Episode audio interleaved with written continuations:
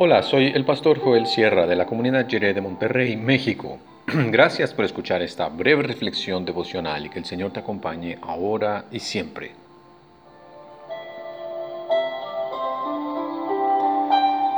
Este es el día. Dice el Salmo 118, versos 19 al 26 en la Reina Valera actualizada 2015. Ábranme las puertas de la justicia. Entraré por ellas y daré gracias al Señor. Esta es la puerta del Señor. Por ella entrarán los justos.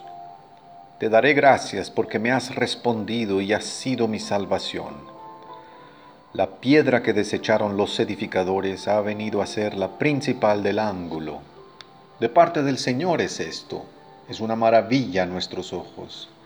Este es el día que hizo el Señor nos gozaremos y nos alegraremos en él. Oh Señor, sálvanos por favor. Oh Señor, haznos prosperar. Bendito el que viene en el nombre del Señor. Desde la casa del Señor los bendecimos.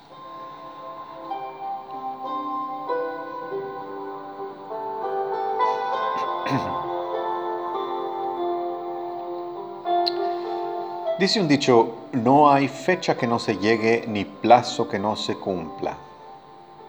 Es la gracia de Dios manifestada en el paso del tiempo, que trae consigo los procesos de cicatrización de heridas, de germinación de semillas, de restauración de ecosistemas devastados por un incendio o alguna otra catástrofe natural o inducida por el ser humano con el paso del tiempo sabemos que no habrá un tirano que dure cien años, ni pueblo que lo aguante.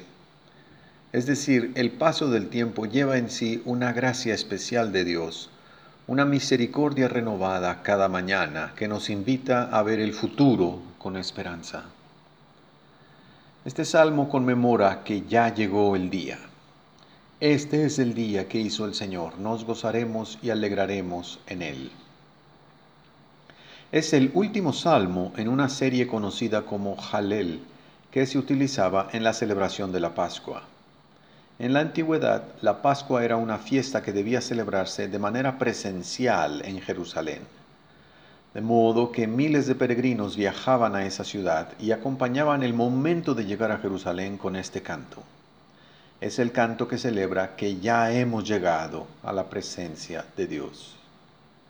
Es el canto con que recibieron al peregrino Jesús de Nazaret cuando entró en Jerusalén aquel domingo de Ramos. Le gritaron con júbilo, bendito el que viene en el nombre del Señor. Y Osana, que significa lo que dice el Salmo, Señor, sálvanos, por favor.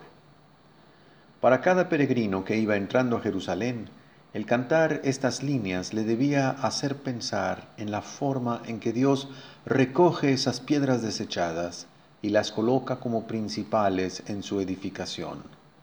Cada creyente se mira a sí mismo como beneficiado por la misericordia de Dios, que le brinda una nueva oportunidad después de haber sido rechazado.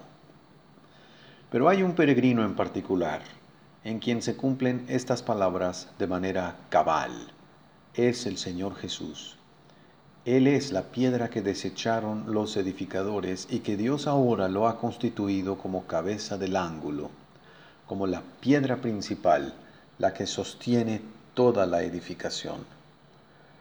Su camino es camino de rectitud y justicia y está lleno de bendición y alegría. Cada día es una invitación a gozarnos en las grandes maravillas que Dios ha preparado para este día.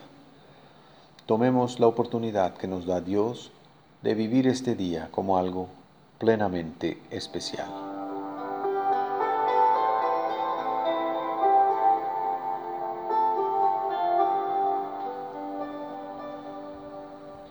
Oremos. Dios Santo, gracias, pues hiciste este día para nuestro gozo y para nuestra esperanza. Amén.